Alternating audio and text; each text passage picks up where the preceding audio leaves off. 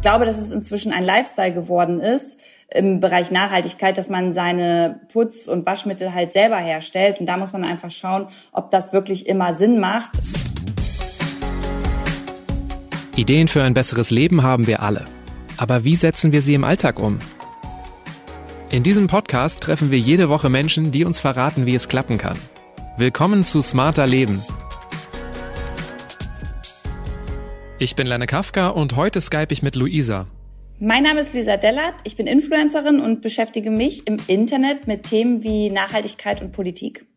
Seit ich in die erste eigene Wohnung gezogen bin, nutze ich Ökostrom und mittlerweile gibt's bei mir zu Hause zum Beispiel Bienenwachstücher statt Alufolie oder auch festes Shampoo. Aber unter meiner Spüle sieht's noch immer aus wie im Chemielabor. Ganze sieben Putzmittelflaschen stehen da und einige sehen nicht besonders umweltfreundlich aus. Beim Versuch, noch nachhaltiger zu leben, scheitere ich immer wieder.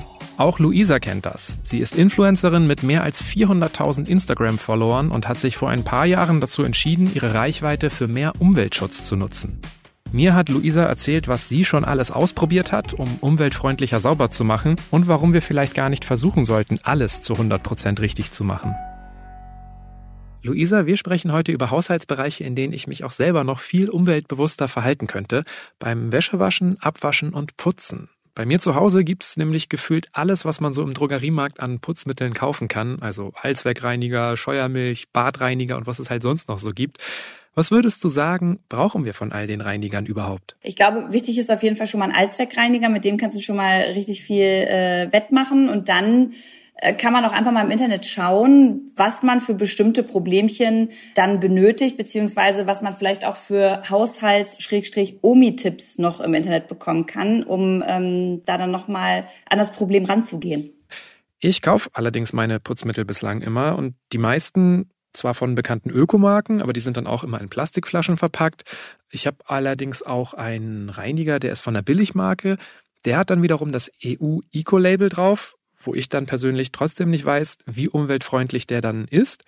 Ich finde es gar nicht so leicht zu entscheiden, was jetzt immer das beste, das umweltfreundlichste Produkt ist. Worauf sollten wir denn beim Kauf achten?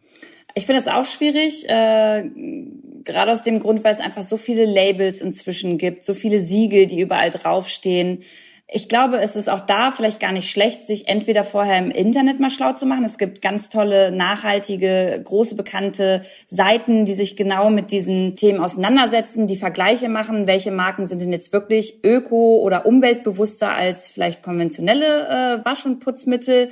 Dann gibt es auch Apps inzwischen, die man mit in den Supermarkt oder in den Drogeriemarkt nehmen kann, mit denen es super einfach ist, dass man hinten einfach den Barcode abscannt und die App einen dann sagt, ob das Produkt Produkt, das man da jetzt kaufen möchte, nachhaltig und äh, umweltfreundlich ist oder eben nicht.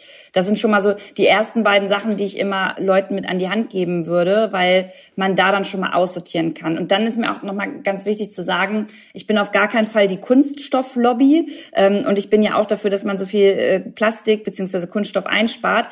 Ich glaube aber, es ist ganz wichtig, dass wir auch nochmal ansprechen, dass es ja tatsächlich Unternehmen gibt, die probieren, nicht immer neue Ressourcen, endliche Rohstoffe für Kunststoff aufzubrauchen, sondern die probieren, ihren produzierten Kunststoff in einen Kreislauf zu bringen. Und wenn das klappt, dass ein Kreislauf ähm, einfach vorhanden ist, dann wird ja dieses Kunststoff, also Plastik, immer und immer wieder benutzt.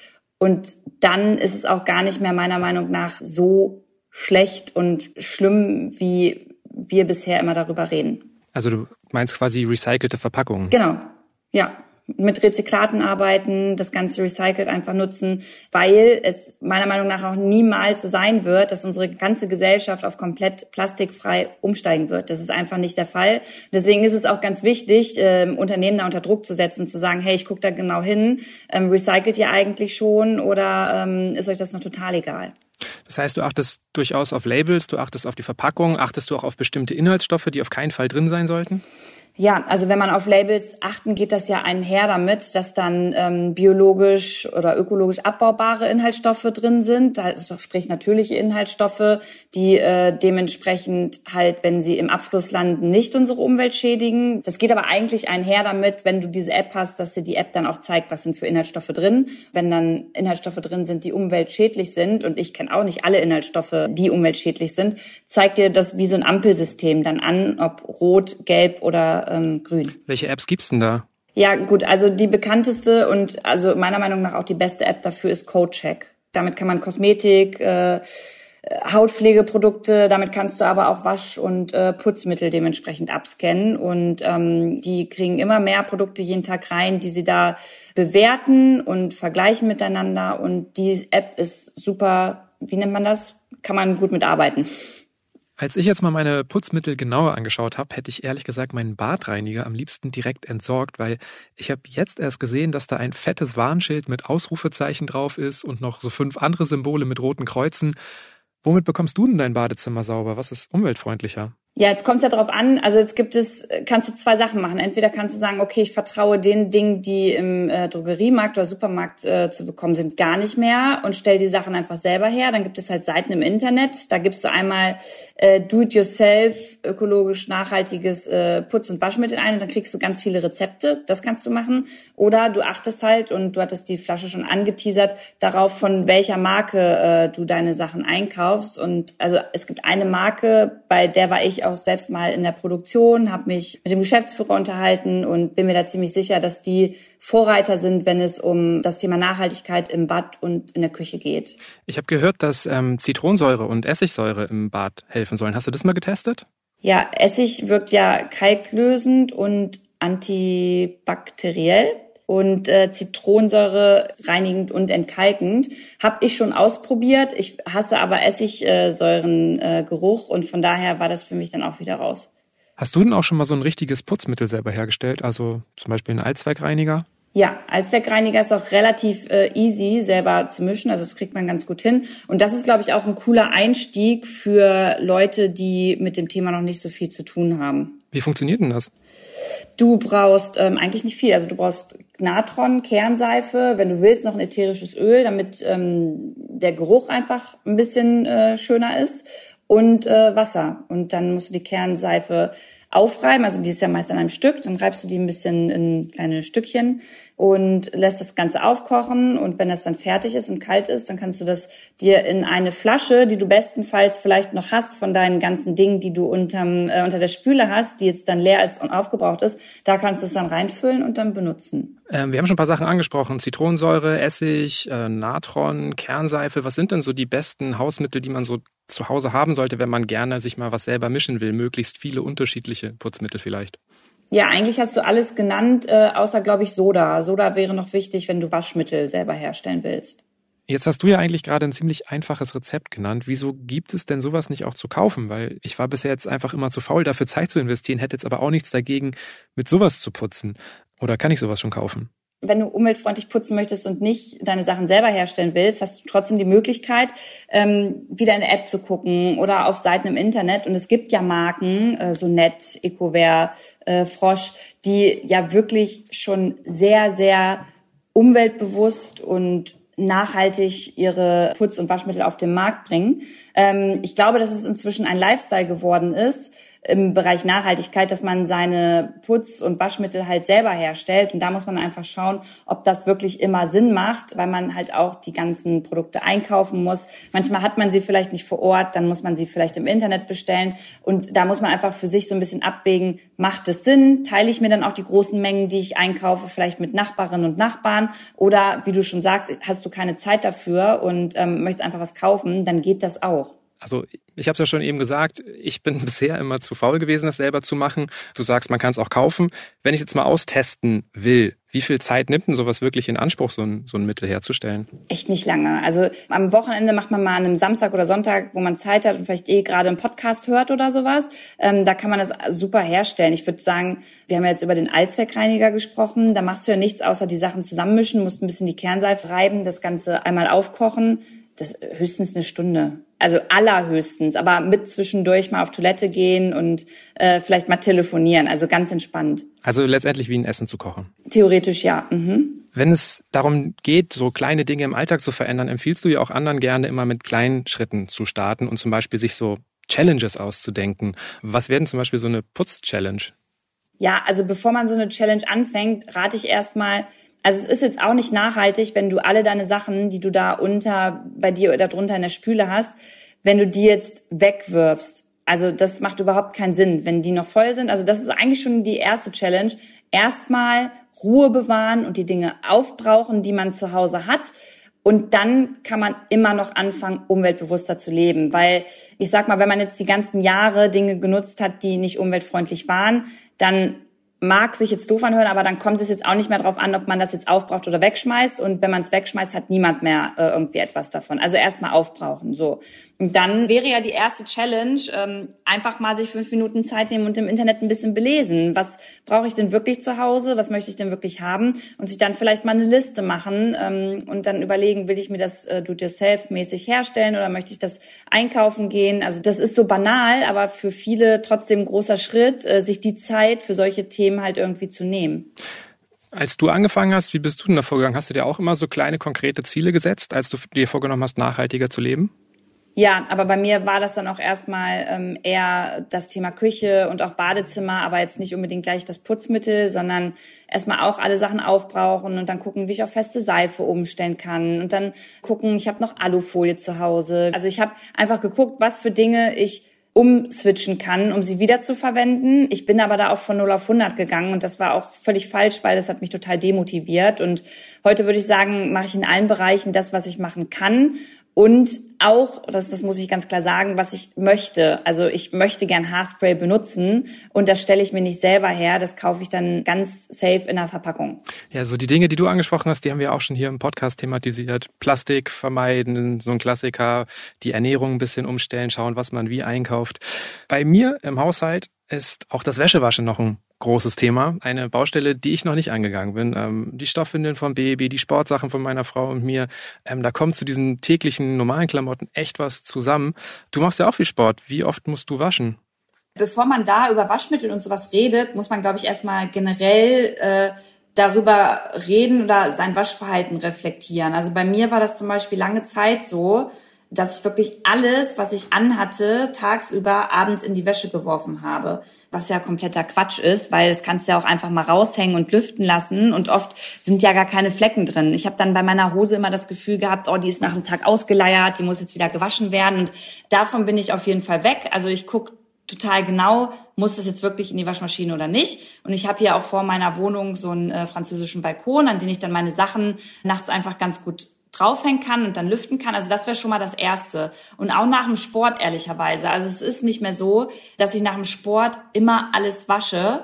Ähm, das mag vielleicht eklig klingen und auch dann stinken, aber ich will ja irgendwie auch beim Sport kein äh, Geruchspokal gewinnen und wenn ich dann nächsten Tag nochmal meine Sportsachen anziehe, die ich nachts gelüftet habe, ist das für mich voll fein. Also ich glaube, das ist einfach schon mal ein wichtiger Schritt Richtung nachhaltiger Waschen. Ja, genau, gerade beim Joggen trifft man ja auch nicht viele Leute, ne? Kann man ja auch ruhig ein bisschen stinken. Genau, ja, ja, das denke ich auch. Und wenn man das tut, also die anderen riechen ja wahrscheinlich auch nicht äh, super. Du hast jetzt eben aber auch schon gleich dieses Waschmittel thematisiert. Da gibt's ja ähm, Pulver, Flüssigwaschmittel, Color, Feinwaschmittel, Vollwaschmittel, nur ein paar zu nennen.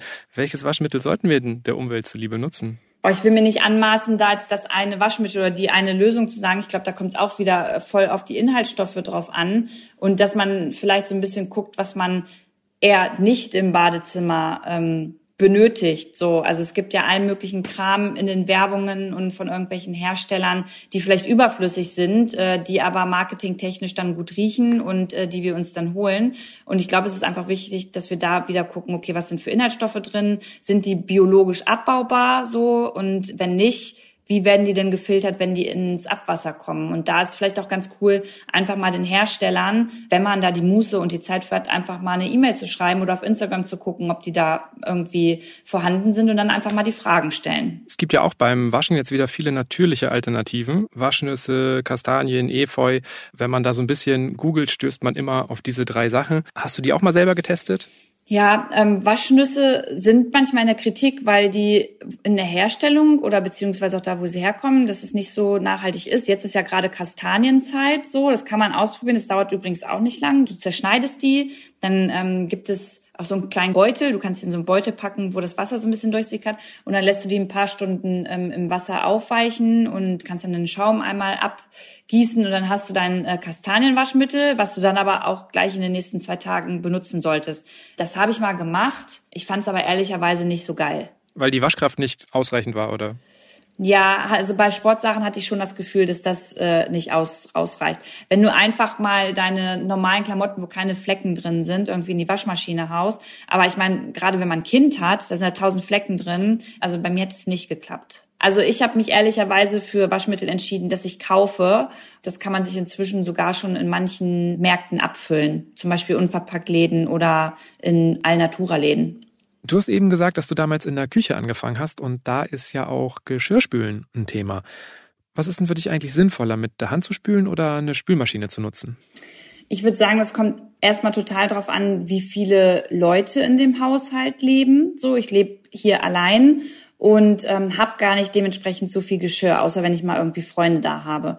Und von daher ist dann für mich das Abwaschen von dem Geschirr per Hand einfach sinnvoller und auch dementsprechend nachhaltiger, als wenn ich irgendwie ein paar Sachen in die Geschirrspülmaschine haue und die dann anstelle und die überhaupt nicht voll ist. Also das macht ja keinen Sinn. Deswegen mache ich das immer per Hand und da kann man ja schon mal darauf achten, dass man, wenn man Geschirr abwäscht, dass man das nicht die ganze Zeit unter fließendem Wasser macht, sondern einfach in dem Becken ein bisschen Wasser sammelt und dann dementsprechend sauber macht. Das ist, glaube ich, der Klassiker, den wir alle drauf haben, so dass man so schon mal ein bisschen auf Wasser sparen kann und das einfach effizienter ist beim Spülen mit der Hand nutzen ja viele Leute auch immer diese gelb-blauen Topfreiniger. Die sind doch auch nicht super nachhaltig, oder? Nee, die sind tatsächlich äh, nicht so nachhaltig. Also auch beim Abwaschen in der Küche kann man halt darauf achten, was für Schwämme man zum Beispiel benutzt, weil äh, bei jedem bisschen Abwaschen natürlich auch die Fasern halt abreiben und die dann auch wieder im Abfluss landen. So und jetzt kann man sich denken, oh ja, was denn? Das ist ja nur eine kleine Faser, aber das sind tausende Haushalte, die das dann machen und Millionen von Fasern, die im Abfluss landen. Und ähm, es haben noch nicht alle Abflusssysteme drauf, das halt rauszufiltern. Das heißt, diese Fasern, die landen dann auch mal im See oder im Fluss. Und das ist halt auch scheiße für die Umwelt. So. Und um mal den Bogen wieder zurückzubekommen zu deiner Frage, da gibt es einfach auch nachhaltigere Varianten. Das ist vielleicht dann auch noch nicht die umweltbewussteste, aber schon bessere. Und zwar sind das dann einfach Schwämme, bei denen die Fasern zum Beispiel aus äh, Bio-Baumwolle und Sisal bestehen. Und das sind dann Fasern, die halt, wenn die im Abfluss landen, halt biologisch abbaubar sind und ähm, die dann nicht irgendwie in einem Ökosystem Schaden zufügen. Und vielleicht noch äh, gleich dazu gesagt, wenn man so einen Schwamm zu Hause hat, dann kann man sich auch überlegen, hey, wenn ich wirklich nicht so viel zum Abwaschen habe, kann ich den vielleicht auch einmal durchschneiden in der Mitte oder auch das Schwammtuch. Manche benutzen ja auch eher ein Tuch als ein Schwamm, damit ich einfach mehr von habe. So, dann benutze ich erstmal einmal den einen Schwamm und das andere Stückchen lasse ich irgendwie unter der Spüle liegen und ich äh, wasche auch meine Schwämme. Ich werf die jetzt nicht weg. Wie lange nutzt du die?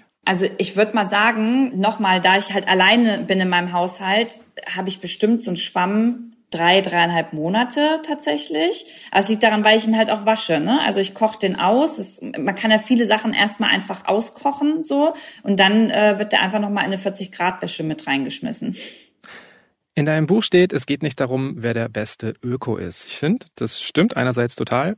Andererseits frage ich mich aber auch, wie gelingt es dir denn eigentlich nicht zu viele Ausnahmen zu machen? Wie entscheidest du, wann und wo du dir Ausnahmen erlaubst? Naja, ich achte halt darauf und gucke, okay, wo im Alltag kann ich es halt einbinden und wo im Alltag macht es halt vielleicht auch gerade keinen Sinn, das zu machen. Und du hast schon recht, zu viele Ausnahmen sind nicht gut. Aber ich glaube, wenn man anfängt und sich gleich zu viel aufbürdet, hat man auf lange nachhaltige Sicht, also auf Jahre, dann vielleicht keinen Bock mehr. So und deswegen ähm, Step by Step und auch Spülmittel in der Küche kann man ja selber herstellen. Das ist ja kein Hexenwerk. So, wir haben ja jetzt schon über Waschmittel gesprochen. Spülmittel kannst du glaube ich, ja, nicht glaube ich, aber mit Wasser, Natron, Pflanzenseife, also auf pflanzenbasierter Basis und Wasser, dann kannst du das auch locker zusammen alles äh, mischen und hast dann auch dein Spülmittel. So, ähm, aber mir, ich bin eine Person, die viel unterwegs ist, fehlt dafür tatsächlich einfach die Zeit. So und ich möchte am Wochenende auch einfach nochmal Freizeit haben. Und wenn ich mir die Freizeit nicht nehmen würde und jetzt wirklich nur noch darauf achten würde, dass ich alles selber herstelle, dann hätte ich da keinen Bock mehr drauf irgendwann.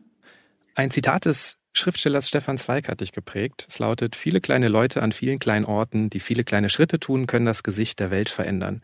Wie zufrieden bist du denn mit den kleinen Schritten, die du bisher gemacht hast? Mm, ich kann nicht sagen zu 100 Prozent zufrieden, weil ich mache ja nicht zu 100 Prozent Schritte Richtung Nachhaltigkeit so. Ne? Ich bin auch schon in ein Flugzeug gestiegen, nachdem ich das gesagt habe.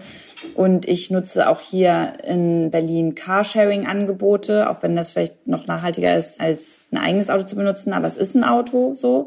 Und von daher ähm, würde ich sagen, ist da auf jeden Fall noch Luft nach oben bei mir. Du bist ja am Anfang auch ziemlich viel dafür kritisiert worden. Auch jetzt wirst du noch kritisiert, dass du nicht alles richtig machst. Was hilft dir denn eigentlich dabei, damit einfach besser klarzukommen? Mm, ich lasse das nicht mehr an mich heran, ehrlicherweise. Also ich bin davon auch müde geworden. Ich als Person im öffentlichen äh, Leben werde jeden Tag angefeindet und kriege jeden Tag zu hören, was ich anders machen soll. Und ich lasse das einfach nicht mehr an mich ran. Weil wenn ich das machen würde und mich damit beschäftigen würde, dann würde mir das einfach nicht gut tun. Und das hat es eine Zeit lang nicht. Und deswegen blende ich das inzwischen aus.